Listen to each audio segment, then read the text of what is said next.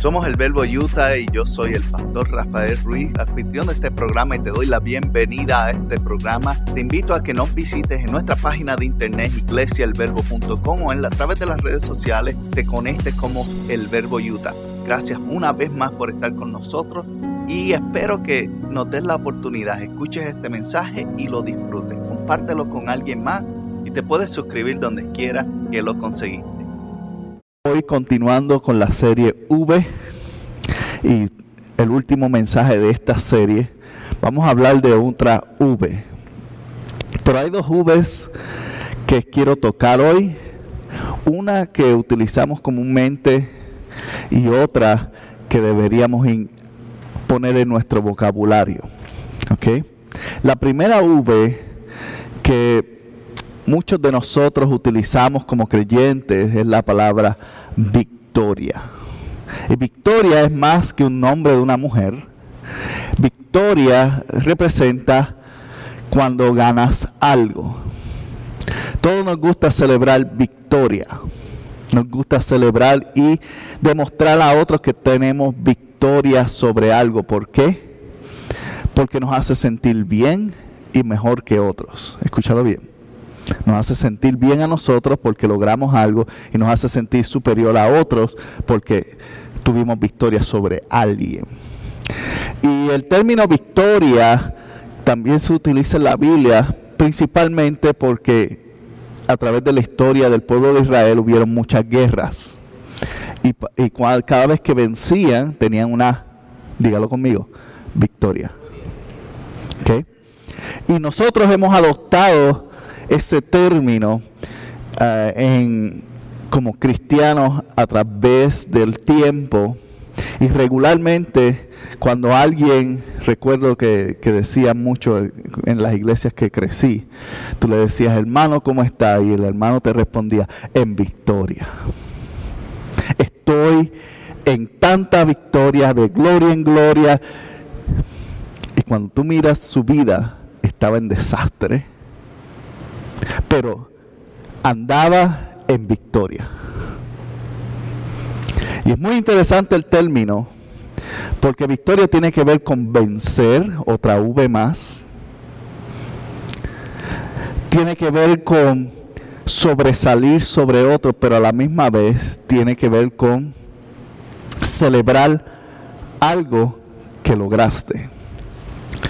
Y cuando nosotros tomamos y utilizamos el término victoria como creyente, usualmente lo que hemos hecho a través del tiempo es construir una falsa imagen de nuestra vida. Recuerden, la Biblia se utilizaba la victoria para celebrar que ganaron. Pero no siempre ellos estaban ganando en la Biblia. No siempre era un momento de celebración en la Biblia. Sin embargo, lo que sucede es que a través del tiempo hemos impuesto la palabra victoria en el, uso de la fe. Decimos, si crees que vas a tener victoria, tienes que declararlo. Tienes que declarar la victoria hoy Pero si estás derrotado, ¿cómo vas a declarar victoria? ¿Cómo vas a tomar algo que no es realidad? Porque lo que sucede es que cuando comienzas a declarar eso para ti mismo, estoy en victoria y de victoria en victoria y la victoria siempre continúa, están sucediendo dos cosas en tu mente y corazón. Número uno, o estás negando la realidad de tu vida, o número dos, estás mintiendo. Y no estoy tratando de decir que es utilizar la palabra victoria, decir estoy en victoria, es malo. Si tú estás en victoria, declara que estás en victoria. El problema es que como hemos creado una religión de superficialidad en la cual la apariencia externa es más importante que lo que ocurre en el corazón, tenemos que aparentar que estamos bien al igual que el resto de los hermanos y hermanas. Y lo que sucede es que mientras nos mantenemos en esa victoria, nuestro corazón, nuestro espíritu se está marchitando. Está pidiendo ayuda a gritos. Pero nadie te puede escuchar hasta que tú hables. Entonces, la palabra victoria no es la que me quiero enfocar hoy, porque es una V, es importante. Tenemos que tener victoria y tenemos que avanzar el reino de Cristo. La palabra con la letra V que quiero enfocarme hoy es la que debemos reemplazar para cuando victoria no esté funcionando en mi vida, hay otra que sí funciona. Y es la palabra valentía. Porque la palabra valentía representa esta acción de tomar acción frente a lo que tienes miedo de tomar acción. La valentía te puede llevar a la victoria, pero aún más importante, te va a levantar cuando estás caído.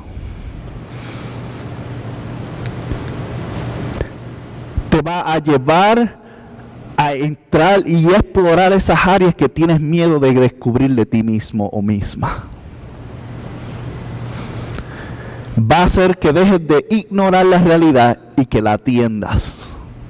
¿Para qué? Para cuando utilices la palabra victoria, entonces sea real. Entonces sea verdadera. Y yo quiero darte el significado de la palabra valentía. Porque la palabra valentía emana de una palabra en latín, de un conjunto, de hecho. Dice, viene del verbo valere. Y el verbo valere significa permanecer con fuerza y salud. Permanecer con fuerza y salud. También viene del conjunto ente, que equivale o significa agente, como policía o federal, y del sufijo IA, que puede traducirse a cualidad. En otras palabras, la palabra valentía es la cualidad de un agente de mantenerse firme y saludable en lo que está haciendo. ¿Y qué es un agente? Alguien que ha sido enviado con una misión. ¿Qué Jesús dijo a sus discípulos? Los envió. En otras palabras, los declaró agentes del reino. Y cuando los declara agentes, le está diciendo, te estoy enviando con una misión. Pero para ejecutar esa misión tienes que tener la capacidad o la cualidad de mantenerte firme y saludable. Porque si no te mantienes firme, ¿qué sucede? Tan pronto venga algo, te derrumbas, te caes. Y es lo que nos ha pasado a muchos de nosotros mientras hemos estado en victoria. Por dentro nos estamos derrumbando. Entonces, tenemos que ser la, tener la capacidad de ser de estar firmes. Y no solamente firmes de nada te sirve estar firme si tu vida se está corrompiendo corroyendo. Necesitas estar saludable también. Que ahí entra lo que la V que hablamos hace varias semanas del vendaje. Las vendas del Señor, de su palabra, son para que adquieras esa salud, para que puedas mantenerte valiente en lo que tienes que hacer. Dice más, dice, la valentía es el aliento o el vigor que existe en la ejecución de una acción. Digo, el aliento o el vigor. ¿Qué es aliento? El aliento se traduce a dos cosas, se traduce a olores y se traduce también a ánimo. Ánimo. Cuando tú tienes aliento, cuando tú tienes ánimo de hacer algo. ¿Cuántos están a veces desanimados de hacer unas cosas? Yo especialmente cuando veo las ropas que hay que doblarla. No me da ánimo. Y dije, y a veces llega el punto que se convierte una montaña en una silla. Y después me pregunto por qué no tengo ropa. Porque a veces uno no tiene aliento, no tiene el ánimo de hacer ciertas cosas. Pero entonces parte de la valentía es tener ánimo. Y el ánimo tiene que ver con mentalidad. Muchas de las veces en las cuales a ti te falta el ánimo es porque en tu mente no quieres hacer algo. Punto. No quiere decir que no eres capaz de hacerlo. No quiere decir que alguien te está deteniendo de hacerlo. Tú mismo simplemente no lo quieres hacer. No te da el deseo o el ánimo. Buscamos muchas excusas que yo tengo tanto que hacer. Y a veces pasa el tiempo más pensando en todo lo que tengo que hacer que en lo que realmente hago pero es perfecto para complementar el ánimo que tengo. Y cuando vengo a ver digo, wow, ¿y cómo se me fue el día? Simplemente pensando en todas las cosas que no quería hacer. Y terminé no haciéndolas, más atrasé el resto de las cosas que quería hacer también. También tiene que ver con vigor. ¿Y qué es vigor? Bueno, la palabra en la, palabra, la palabra vigor se utilizaba para personas que tenían mucha fuerza o estamina. Personas que podían durar mucho tiempo haciendo una actividad. Especialmente en tiempos de guerra, había veces que el soldado tenía que pelear por 12, 14 horas consecutivas por su vida. Y tan pronto su estamina terminaba, alguien más lo iba a matar. Entonces no tenía otra opción que tratar de durar lo más posible. Hoy día nosotros nos matamos de una manera diferente, trabajando. Trabajando da y marca nuestro vigor. Hay días que tú llegas y no tienes energía para hacer mucho y hay días que tú puedes estar 10, 12 horas, 14 horas consecutivas trabajando porque es necesidad. Y estiras tu vigor y cuando llegas a tu casa a la cama porque no hay nada más de energía. Y dice, la valentía es el aliento o ese ánimo o esa estamina, ese vigor que existe para ejecutar una acción. Necesitas la energía y necesitas el ánimo para ser valiente. Necesitas ambos. El deseo de hacerlo, más las fuerzas para hacerlo. ¿Entiendes? Dice también, cuando una persona es valiente, logra vencer sus temores o dudas y actúa con decisión y firmeza. ¿Está usted de acuerdo con eso? Cuando una persona es valiente, logra derrotar sus temores y miedos y más toma decisiones con firmeza. ¿Cuándo fue la última vez que uno tomó una decisión con firmeza? No lo sabe, no lo sé, tal vez fue esta mañana. Pero hay veces que muchas de nuestras decisiones son por necesidad. Hago esto porque si no lo hago, nadie más lo va a hacer. Pero una decisión por firmeza es muy diferente a una decisión por necesidad. Porque una decisión por necesidad tiene que ver con algo que va a ocurrir luego. Una decisión por firmeza es algo que tú quieres que ocurra. Escúchalo bien. Una es el resultado de algo que va a pasar, otra es algo que tú estás haciendo que suceda. Tú quieres que algo cambie en tu vida, deja de actuar por necesidad y actúa por firmeza. Porque cuando actúas por necesidad, igualmente cuando la necesidad se va, eso también desaparece. Tú dices, tengo que ahorrar dinero porque viene un pago más tarde. Tú lo ahorras, pero tan pronto el pago pasó, el resto del dinero se desperdicia. Pero si lo haces por firmeza y ahorras por firmeza, voy a ahorrar para tener, porque si pasa algo, estar preparado. Pues cuando venga la necesidad, el hábito no se va. Muy diferente. Y requiere un punto de valentía. ¿Por qué eso requiere valentía? Porque estás sacrificando algo. Estás sacrificando algo. Dice, decisiones por firmeza vencen los temores y la duda. Es posible también entender la valentía como una acción esforzada para superar las fuerzas naturales. Lo voy a leer nuevamente. Es posible entender la valentía como una fuerza o una acción esforzada que parece superar las fuerzas naturales. Y esto se refiere a esto que es como una motivación adicional.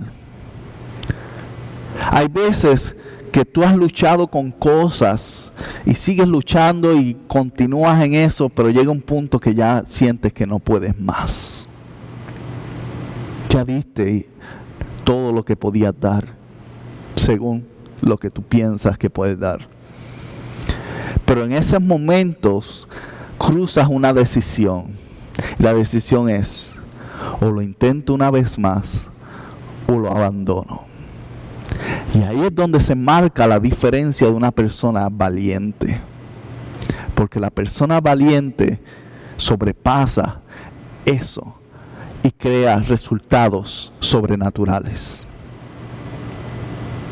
Y cuando digo sobrenaturales no estoy hablando simplemente del punto místico o del punto espiritual, porque eso también es sobrenatural. Pero sobrenatural, algo, que es sobrenatural es algo que va más allá de lo natural. Donde todo el mundo se rinde, tú no lo hiciste. Y eso es sobrenatural porque la norma es, o lo natural es, que el resto se rindió. Pero tú decidiste, yo no me voy a rendir, esto no me va a vencer, yo voy a continuar. Y si tuviste y experimentaste un acto sobrenatural. Y la valentía tiene que ver con eso. Cada vez que tú actúas con valentía sobre algo, tú estás causando un evento sobrenatural porque el resto de las personas no lo hubiera hecho como tú lo hiciste. O la norma, al menos. Por eso es que hay personas que nosotros reconocemos, wow, esa persona alcanzó algo increíble, es la palabra que a veces utilizamos. No es increíble porque lo logró, podemos creerlo y no es imposible porque también lo hizo posible. Pero para nuestra naturaleza lo es. Porque nos hemos entrenado a eso. Nos hemos entrenado a caer frente a lo que aparenta ser imposible. Cuando tú tienes un Dios que ha dicho, conmigo es posible.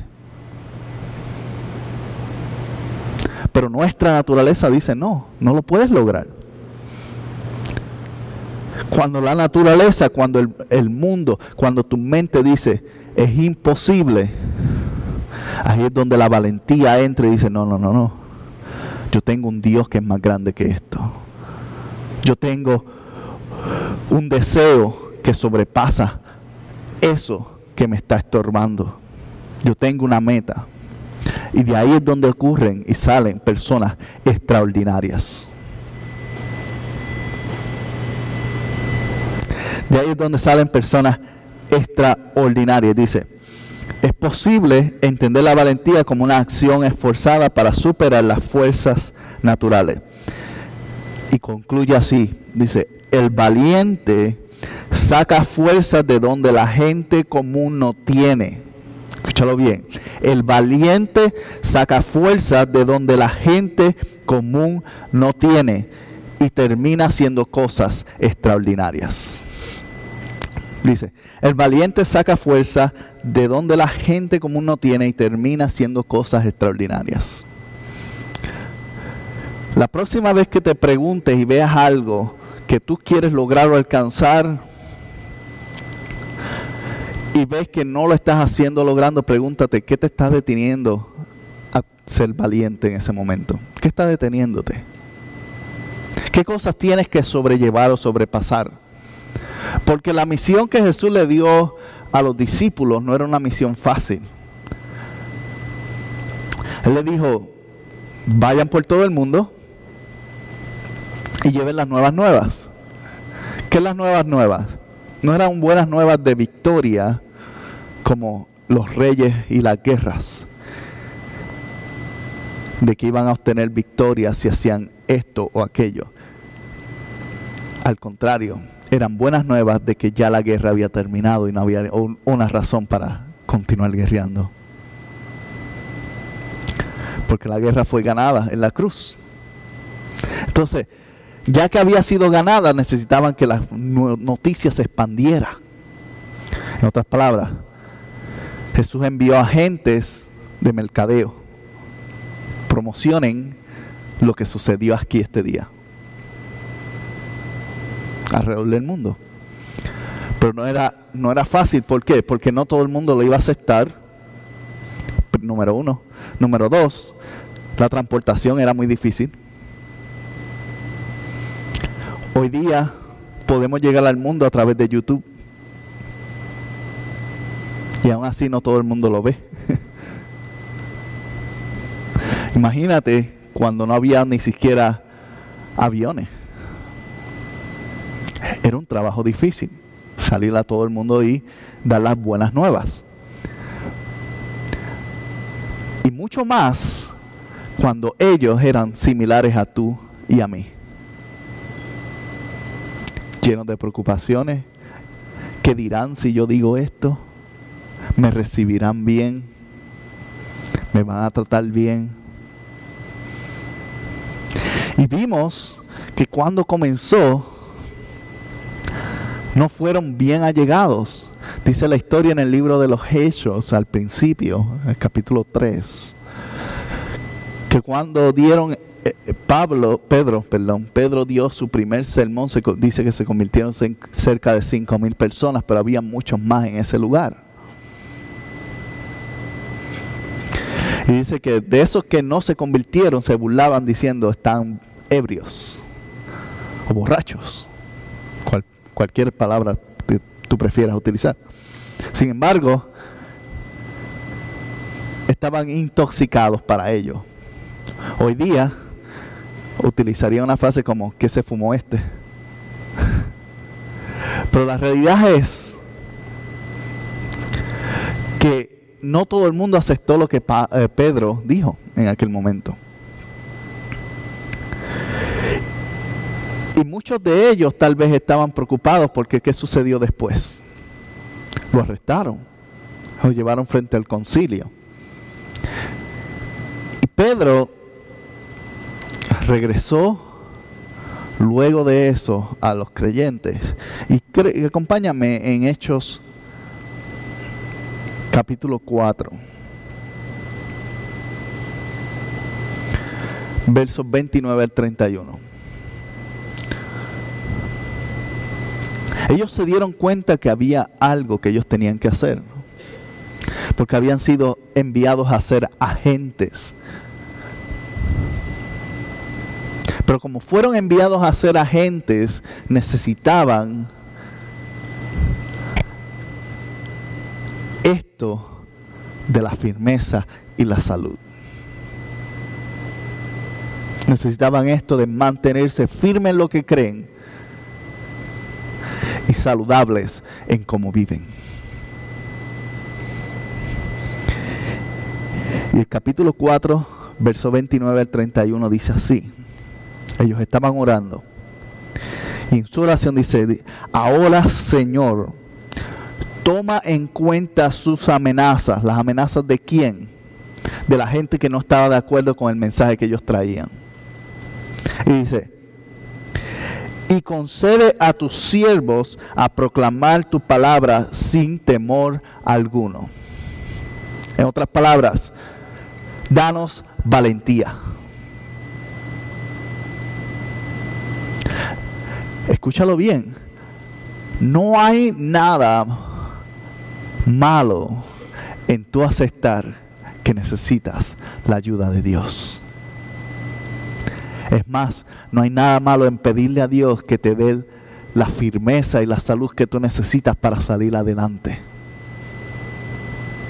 Le dice, sin temor, danos valentía.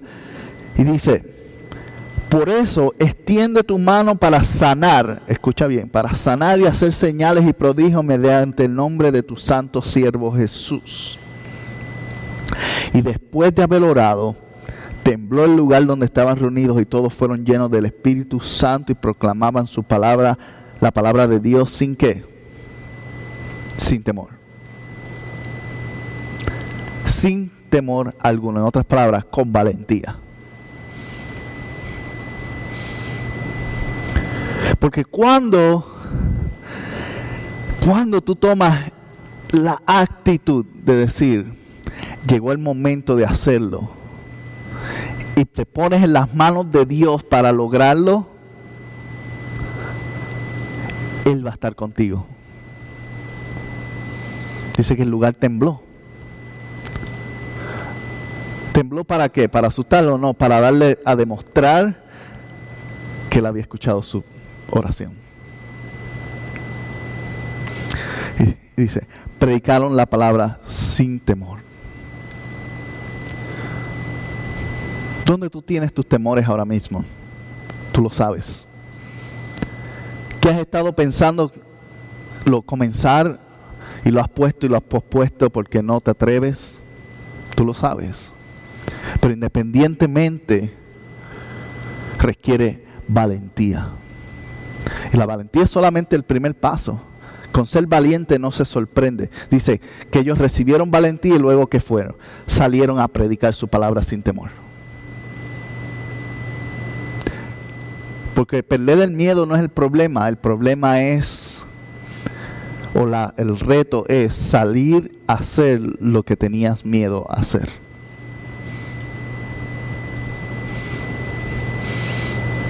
Ellos oraron. Y luego de eso se convirtió en qué? En algo más, algo más grande. Y mira,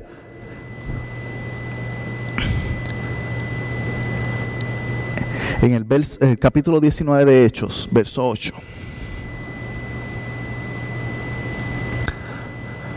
Brinca un poquito más adelante en la historia y vas a encontrar a Pablo y a Bernabé. Dos personas que fueron emisarios o agentes del reino de Dios a través del mundo.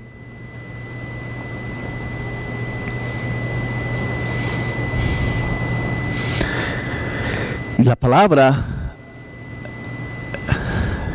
el libro de los hechos lo demuestra y los caracteriza por esto. Escúchalo bien.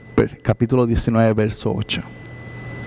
Dice, Pablo entró a la sinagoga. ¿Y que era una sinagoga? Un lugar de reunión donde se hablaba la religión judía. Y dice, en este lugar donde se hablaba la reunión judía, habló allí con toda valentía. Y me, me, agrada que dice eso específicamente de esa manera. Dice, con toda valentía. ¿Por cuánto tiempo? Tres meses.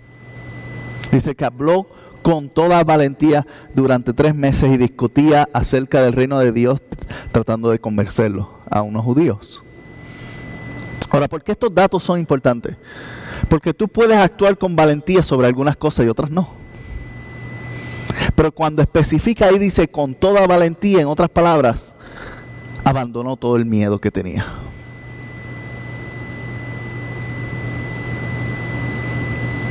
Hay veces que eso es lo que necesitamos, abandonar todo el miedo que tenemos.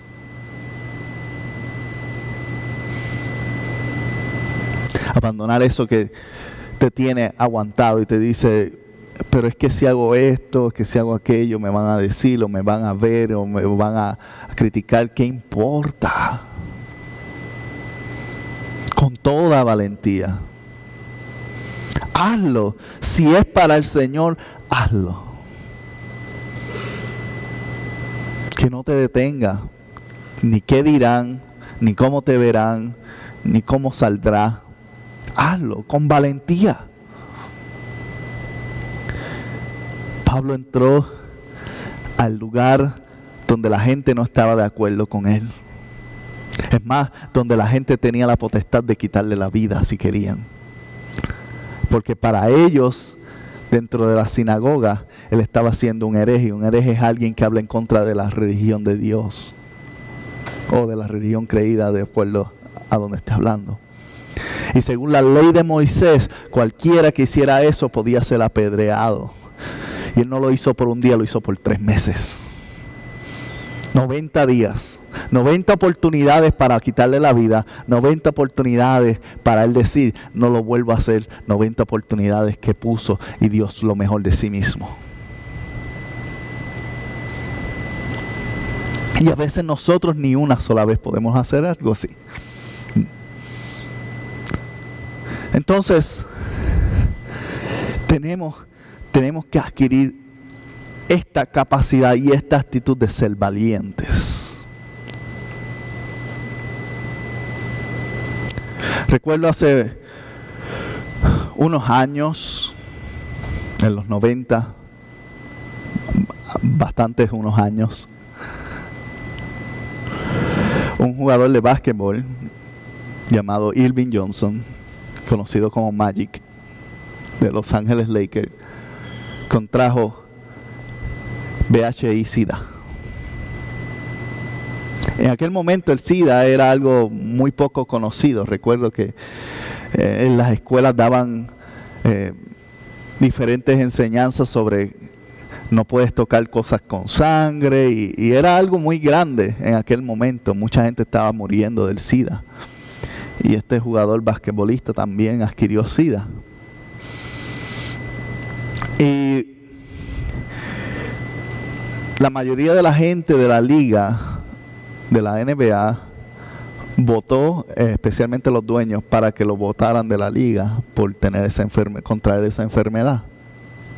Ahora, había desconocimiento. Muchos no sabían cómo el SIDA funcionaba en aquel entonces. Y eso creó pánico, miedo. Pero en aquel momento había un hombre que era el presidente de la liga, David Stern, que de hecho falleció este año. Y,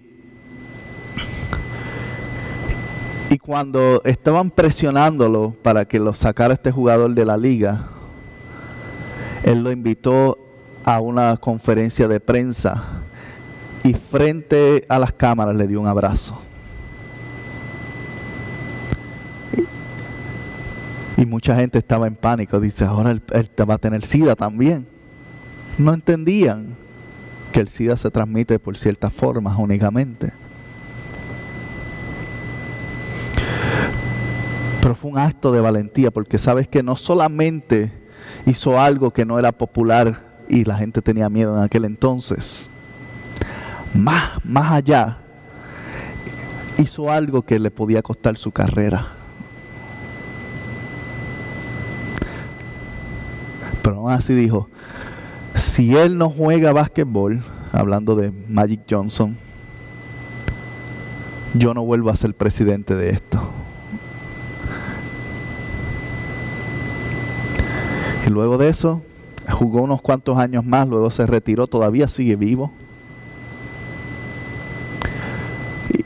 La anécdota aquí es,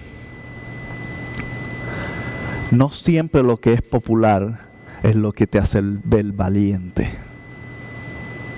Al contrario, la valentía se demuestra cuando otros tienen miedo de hacerlo.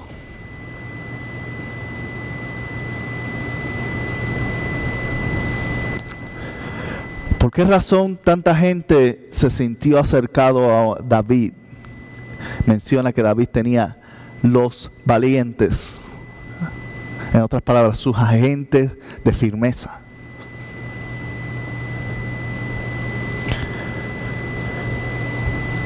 Porque David se atrevió a hacer cosas que otros no hacían.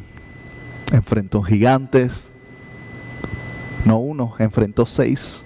Uno conocemos bastante bien, pero enfrentó seis. Uno de ellos casi lo mata. Enfrentó osos, leones. Más que nada, enfrentó la tentación de matar al rey. Para mí ese fue uno de sus actos más valientes, el decir, ¿sabes qué? Tengo la oportunidad de salir adelante, pero voy a tomar la decisión correcta y me voy a dejar la vida, aunque me persiga. Es un acto de valentía porque, ¿sabes qué? Nada le estaba asegurando a David que el rey no lo iba a matar más adelante. Excepto su confianza de que Dios le había dado una palabra.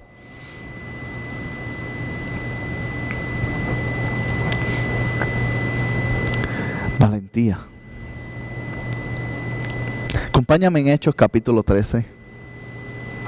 Vamos a ver otro acto de valentía de Pablo y Bernabé. El capítulo 13, el verso 45 y 47.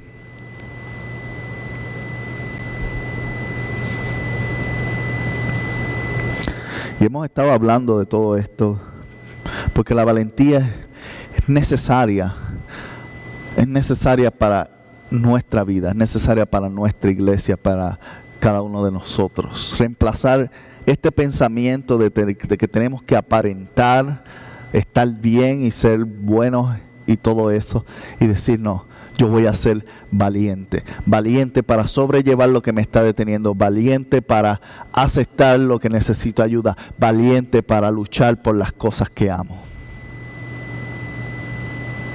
Es algo que necesitamos. Y en el verso 45 del capítulo 13 dice, pero cuando los judíos vieron a las multitudes, se llenaron de celos y contradecían con maldiciones lo que Pablo decía. ¿Les parece familiar esto? Lamentablemente, ¿cuántos, cuántos seguidores de Dios o de Jesucristo tienen esta misma actitud cuando ven a otros teniendo multitudes a su alrededor. Nosotros, por ejemplo, yo tuviese, yo pudiese estar en esta actitud ahora mismo diciendo, ¿sabes qué? Aquí somos 20, 30 personas y mira aquella otra iglesia que tiene 200 y por qué. ¿Sabes qué? No me corresponde a mí. Si el Señor le, le dio 200 a aquel y le dio mil a aquel y diez mil y veinticinco mil, yo he estado en iglesia de cinco personas y he estado en iglesia de 25 mil personas y sabes qué, todas son, buscan agradar a Dios de igual manera. Entonces dice que se llenaron de celo. Y cuando se llenan de celo, ¿qué es lo único que la gente hace? Criticar. Dice, contradecían con maldiciones. En otras palabras, lo estaban criticando. Criticando e insultándolo. Porque yo he descubierto que una de las cosas que nosotros hacemos naturalmente es que cuando no podemos ganar el, argumento, cambiamos y la estrategia a insultos. Si no podemos ganar con la educación, ganamos con nuestra actitud, pero tenemos que ganar, tenemos que estar en victoria. Sin embargo, mira lo que sucede. Dice, Pablo y Bernabé le contestaron que valientemente. Sabes que no te tengo miedo a tus críticas, no tengo miedo a tus insultos, porque yo sé quién soy y nada de eso es verdad y no me afecta. ¿Y qué le contestaron? Le dice, es necesario que le anunciemos la palabra de Dios a ustedes. Y dice, es más, como ustedes la rechazan y no se han considerado dignos de anunciarnos la vida eterna, vamos a dirigirnos a los gentiles. Así nos ha mandado el Señor, dice, te he puesto por luz para qué? Para las naciones.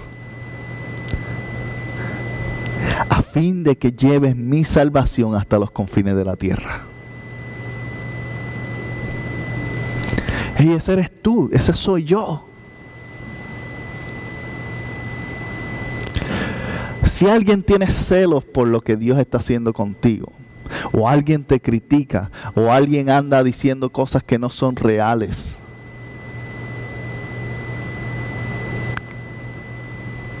sé valiente. haz lo que tienes que hacer. Sé luz para las naciones.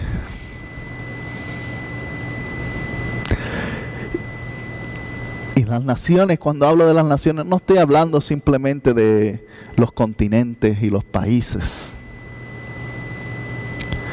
Cada persona es una entidad única. Se luce en la entidad en el interior de alguien más.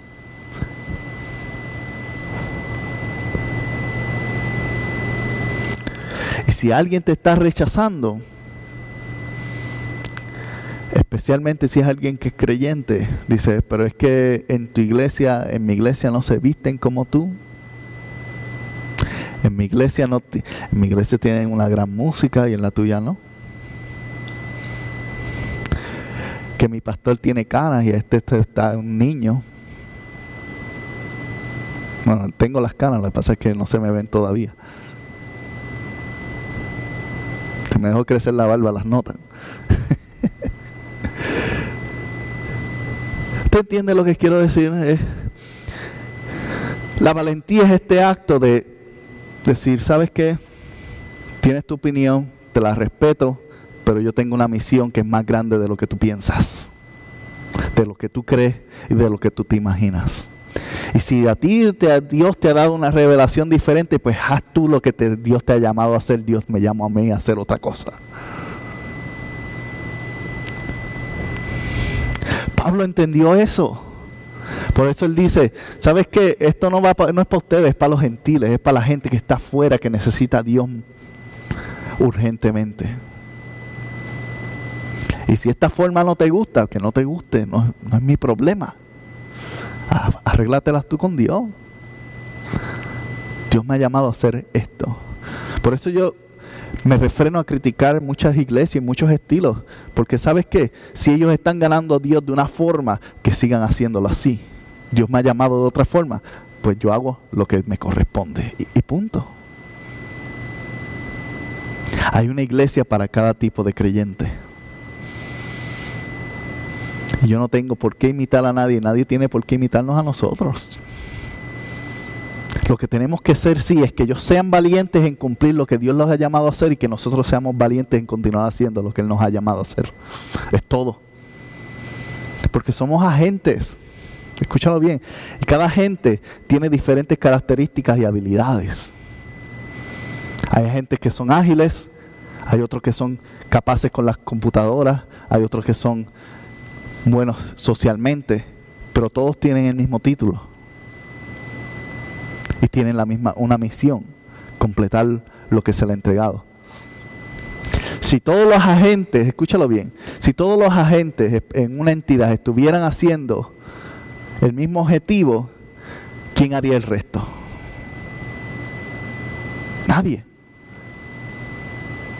Sería mal utilizar los recursos que se han dado. Dios sabe lo que está haciendo.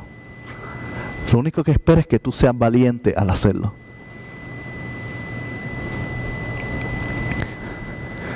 Por eso yo creo que esa es una de las bases de nuestra iglesia, va a ser la valentía.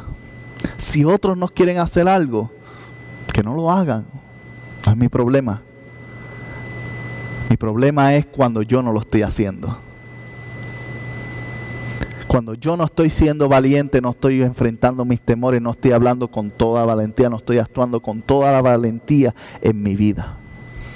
Porque eso significa que me estoy aguantando de algo más grande. Entonces yo quiero hoy, para cerrar esta serie, en la cual hablamos de voluntad, de validez, de vendar, de verdad, de vida y hoy de valentía. Yo quiero que tú repitas esto conmigo. Esto es una oración, pero también quiero que te convenzas.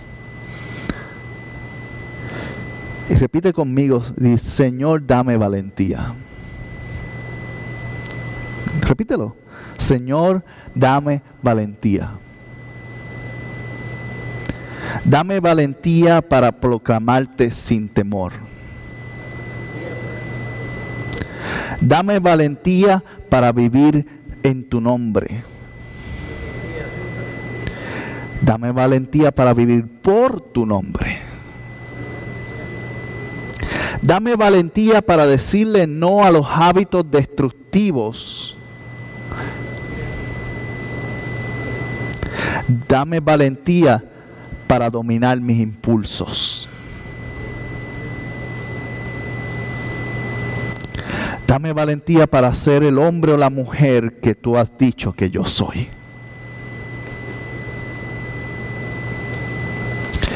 Y hoy declaro,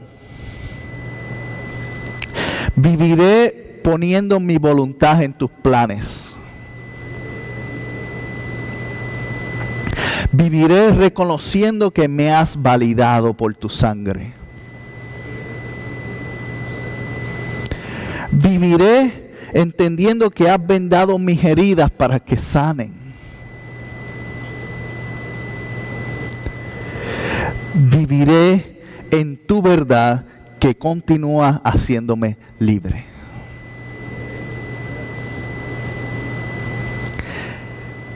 Viviré porque me has dado verdadera vida hoy. Me has dado libertad. Y con esta libertad viviré con valentía. Amén. Yo quiero que tú creas esto, porque si esto lo haces tuyo hoy y esto lo crees completamente dentro de ti, esta próxima década que viene, lo que estamos, hemos comenzado, cuando mires hacia atrás en el 2000, en el 2030, cuando lleguemos allá, Suena, suena la época de los Jacksons. Ya revelé, revelé que veía cuando niño. Y cuando mires hacia atrás dirás, qué bueno ha sido el Señor. Eso es, como pastor es mi meta, es que tú mires hacia atrás y puedas decir en los próximos 10 años, qué bueno ha sido el Señor. Y si tú puedes decir esas palabras verdaderamente, no aparentando, no declarando victoria que no tienes, sino realmente, Señor, qué bueno tú has sido, me diste victoria en esto, en aquello, con honestidad. Yo puedo decir que el Señor entonces trabajó en la iglesia el verbo, como dijo que lo iba a hacer.